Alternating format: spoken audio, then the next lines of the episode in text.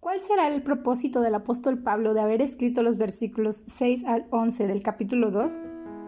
Simple, que todos los que leemos sus escritos sigamos el ejemplo de nuestro Señor Jesucristo, humillándonos a nosotros mismos en obediencia a la voluntad de Dios.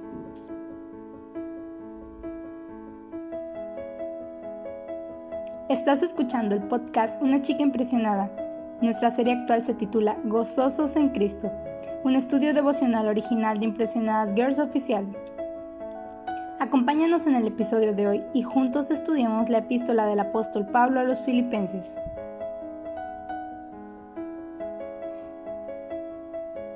Continuando con el estudio del pasaje de Filipenses capítulo 2 versículos del 6 al 11, que nos muestra el ejemplo de Cristo, hoy vamos a estudiar los versículos 10 y 11 como ya vimos anteriormente, el nombre de Jesús es respetado, separado y honrado, pues es el nombre que Dios usó para exaltar a su Hijo.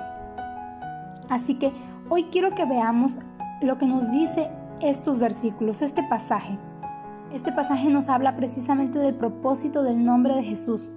Así que si ya tienes tu Biblia en la mano, quiero que juntos leamos lo que este pasaje nos revela acerca de su nombre. Para que en el nombre de Jesús se doble toda rodilla de los que están en los cielos y en la tierra y debajo de la tierra, y toda lengua confiese que Jesucristo es el Señor, para gloria de Dios Padre. Bien, ahora que ya leímos, hay dos ideas clave que me gustaría que encerráramos dentro de este pasaje, puesto que nos servirán de guía para la enseñanza del día de hoy.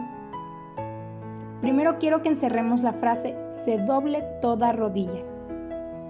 Aquí nos vamos a detener un momento porque quiero que veamos el significado del verbo arrodillarse. Secularmente, arrodillarse se refiere a algo como someterse o mostrar sumisión y reconocimiento. Es como aceptar lo impuesto por otra persona.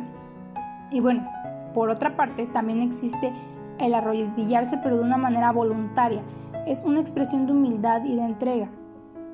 Pero, desde el punto de vista bíblico, arrodillarse significa reconocer su majestad y santidad. Aquí en el versículo 10 nos asegura que en aquel día toda rodilla se va a doblar. Y esto quiere decir que ya no será un acto voluntario ni de sumisión o de adoración. Esta posición será obligatoria y todos, todos sin excepción, creyentes y no creyentes, quienes aceptaron y quienes no reconocieron a Cristo como Hijo de Dios, Salvador y Señor, caerán postrados y tendrán que aceptar la exaltación que el Padre le ha dado. Sin embargo, no hay que olvidar que el hecho de que todos caigamos rendidos ante Él no es motivo para ser salvos. Continuando con la enseñanza, quiero que encerremos ahora la frase toda lengua confiese. Esta frase del versículo 11 nos señala que no solo caeremos de rodillas, sino que también nuestros labios confesarán y proclamarán al señorío de Jesucristo.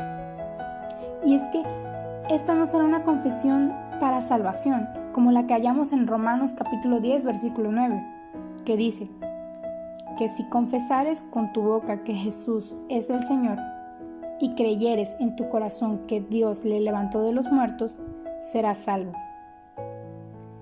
no será una confesión como esta, pues el tiempo de aceptación ya habrá pasado y la oportunidad habrá terminado. Así que no debemos de dar a nadie la falsa esperanza de que ese día se podrá clamar al Salvador, porque ese día se confesará su justicia y majestad,